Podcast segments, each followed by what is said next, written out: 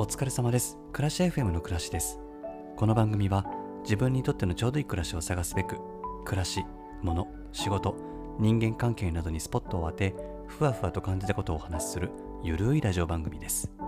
さて今日はあえて物寂しさを味わう秋ってお話。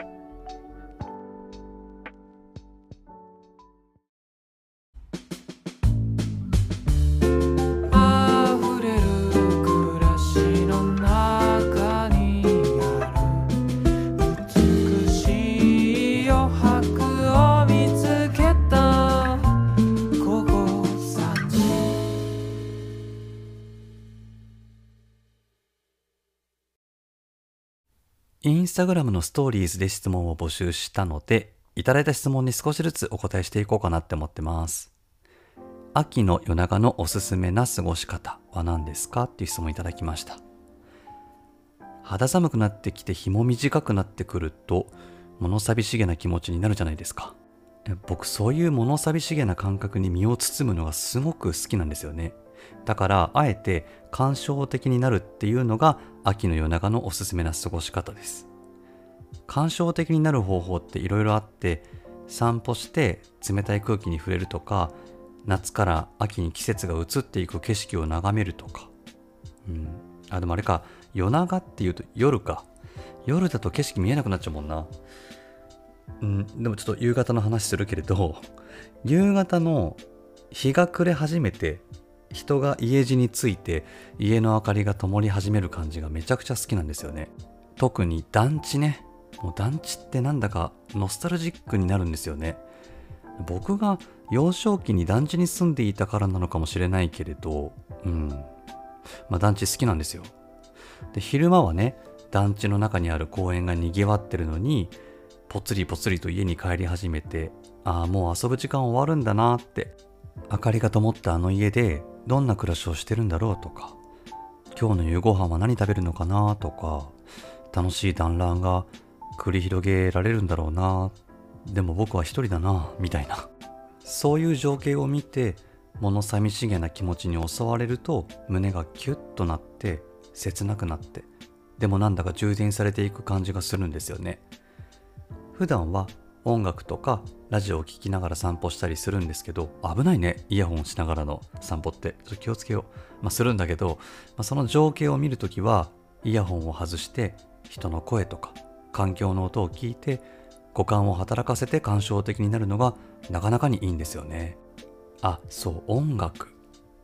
秋の夜長におすすめの音楽はねはるか中村っていうアーティストの曲がすごくね感傷的になれるんですよ。歌が入ってないピアノとかオルガンだけの曲が割とたくさんあってはるか中村さん。特におすすめなのはグレイスっていうアルバムとかトワイライトっていうアルバムがねすごく感傷的になれるあのおすすめのアルバムです。ジャケットがねもうまさに夕方の風景の写真でねピアノとオルガンでさっきの団地のね風景が思い起こされるような物寂しげなメロディーが演奏されています。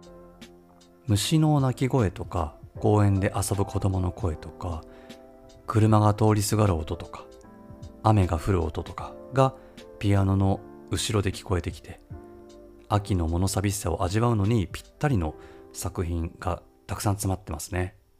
もうなんかむしろ積極的に寂しい気持ちになりに行くっていうそういう秋をね過ごしています。もう毎年毎秋。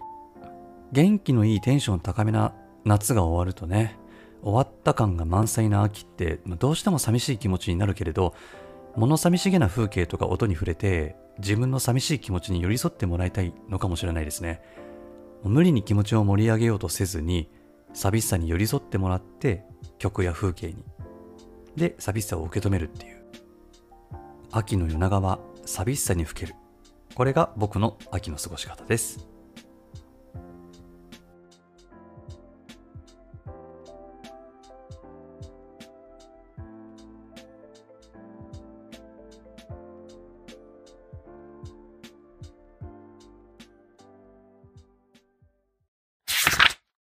機嫌よく暮らすのコーナー。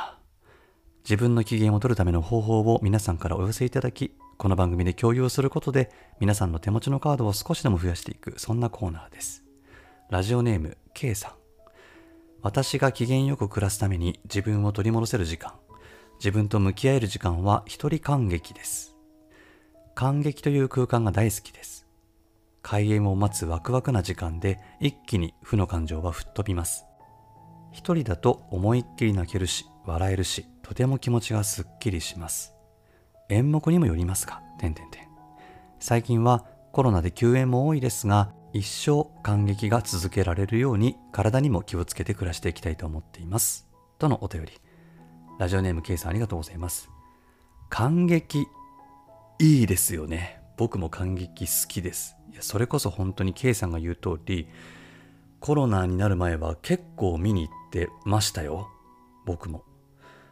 ツイッターで見つけたなんか大学の演劇部で結成した劇団みたいなのがあってストーリーがすごく面白そうだったんで試しに行ってみようかなと思ったらめっちゃくちゃ面白かったんですよ。で、まあ、その劇団の、まあ、座長を務める、まあ、学生兼俳優さんの方の演技がすごくお上手で面白くってでファンになっちゃったんですよね。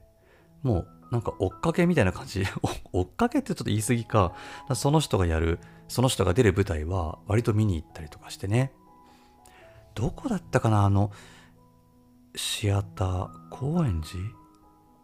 違う池袋だったっけな？なんかねもう本当に真っ白な箱みたいなシアターにその方の劇団のお芝居を見に行ったんですよ。でなんかね、まあ、どういうストーリーだったかもうちょっとうっすらしか覚えていないんだけれどもその主人公の方とそのお友達役の方が海辺のブランコに乗ってこう交互に揺れる揺れてこう語り合うっていうシーンがあったんですよ。でもちろん白いただの白いシアターなんだけどだからブランコもないし、まあ、効果音とブランコに乗ってるふりをしてるだけなんだけどもう本当に多分その方々の思いとか、うん、想像力みたいなものがギャンギャンに伝わってきて本当に海辺の公園のブランコに乗ってるように見えたんですよ。で海なんかないんですよ。白い箱のシアターだから。でもね海がね見えたような気がしたの。舞台ってすごいなって思ってなんかそういう体験したの初めてだった気がするんだよな。その舞台見てハマったんですよね。その物語の世界観にどっぷり浸かることができてまあ終わったら現実に戻るんですけど。でもねすごい素敵な現実逃避ができたんですよね。いやあの時間は豊かだったね本当に。うんいやそれこそ本当に機嫌を取る方法だなって思いました。最近は全然舞台見に行けてないんだけどそろそろ見に行きたいなと思っているタイミングでその僕が舞台にはまることができた、うん、劇団の俳優さんがねまたお芝居をするっていう告知をツイッターでしていたんでちょっと見に行こうかなって今思っています。ラジオネーム K さんありがとうございました。さあ2枚目。ラジオネーム雨音さん。好きな喫茶店が3つあります。1つは家族で行く店。2つ目は1人でも友達でも家族とでも行く店。3つ目は1人で行く店。どのお店も大好きですが自分の機嫌を取るときは3つ目の1人で行く店でゆっくりします。うんうん。喫茶店ね僕もよく行きますよ。一人で行く店ってなんかこう誰かと行きたくないっていうかな。あんまり教えたくなかったりしますよね。こう自分の世界はキープしてたいっていうか。こうそこにあんまり介入されたくないみたいな。感覚が僕はありますね。雨音さんもそんな感じなのかなうん。友達とね、カフェとか喫茶店に行って楽しくおしゃべりするのもまあもちろん好きなんですけどね。まあ友達と、うん、じゃあどっか喫茶店とかカフェとか行こうかって言った時には、一人で行く店はあんまり、うん、教えないようにしちゃうかな。とっておきにしておきたいっていう感じがしますね。うん、昔に比べると喫茶店って流行ってるじゃないですか。それこそ僕が若い時って喫茶店ってなんかおじさんしかいないみたいな感じだった気がするんですけど今ね若者の間でも喫茶店すごくブームというかもうそれが普通になってますよね。東京とか行くとさあの喫茶店入ろうかなと思ってもなんか行列になってたりとか待たなくちゃいけなかったりするからいやちょっとこれは、うん、リラックスできないなと思って喫茶店入れなくて残念だったりするんですけどね。場所によっては機嫌が取れる喫茶店探しでまず苦労しちゃうみたいなこともありますよね。僕はあの東京じゃなくて、まあ、埼玉に住んでるんで、まあ、車で喫茶店にえーブンブンって行っちゃうんですけど、まあ、埼玉はねそんな並ばないと入れない店は東京ほどないので、まあ、その辺はすごくいいかなって思ってます。あと喫茶店の店員さんのこうお客さんとの距離感の保ち方みたいなのも割と機嫌よく過ごせるか過ごせないか変わってくるなっていうのも一つあるかなと思いますね、まあ、もちろんお茶とかケーキの美味しさもあるんですけどその辺のこう距離感の取り方みたいなのも機嫌を取る条件としては必須かなって思ってますね。うん。この間ねあの新宿の伯爵っていう喫茶店に行ったんですよ。でそこはねまあうん割とこう混んでって、まあリラックスできるかっていうとまあそうでもないんですけどただねそう喫茶店の店員さんのねホスピタリティっていうか接客がね素晴らしくって。で、まあ、その意識みたいなものが、まあ、店員さん数名いるんですけど全員で共通認識されていてこう誰が対応してくださってもすごく高高いクオリティの接客をしてくれるんですよね。うん、でちゃんと、まあ、広い店内なんだけれどもスタッフさんが全員目を行き渡らせていてあちょっとメニューが欲しいなと思うときちんと気づいてくれてスッとメニューを出してくれたりとか、うん、で、まあ、過剰な接客もないんですよ。余計な愛想も振りまかず。必要最低限なんだけれども、うん、すごく気持ちいい接客をしてくださってね。あなんかいいお店だなって思った記憶があります。ケーキもね美味しかったと思うんですよね。ちょっとまた行きたいな。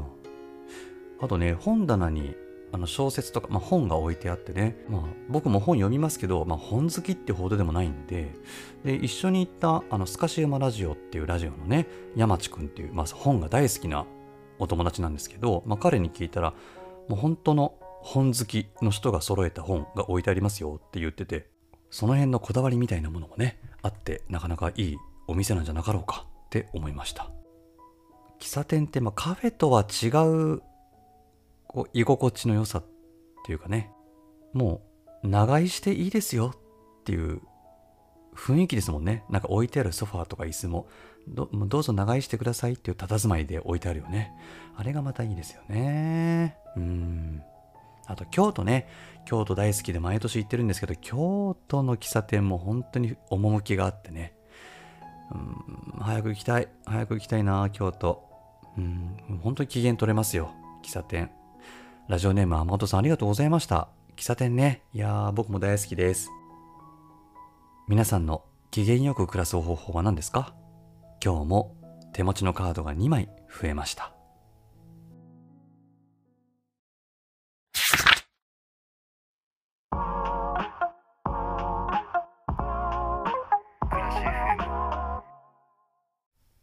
いやー秋の夜長の過ごし方とかね。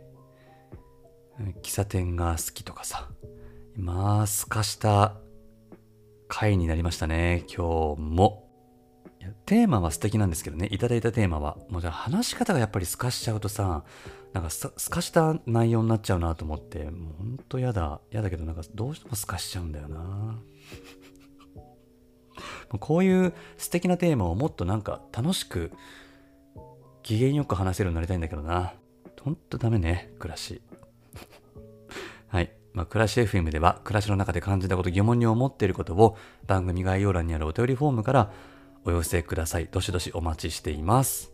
さあ、ということで今日はあえて物寂しさを味わう秋というテーマでお話をしました。皆さんはどんな秋を過ごすんでしょうかそれでは、暮らし FM この辺で、暮らしでした。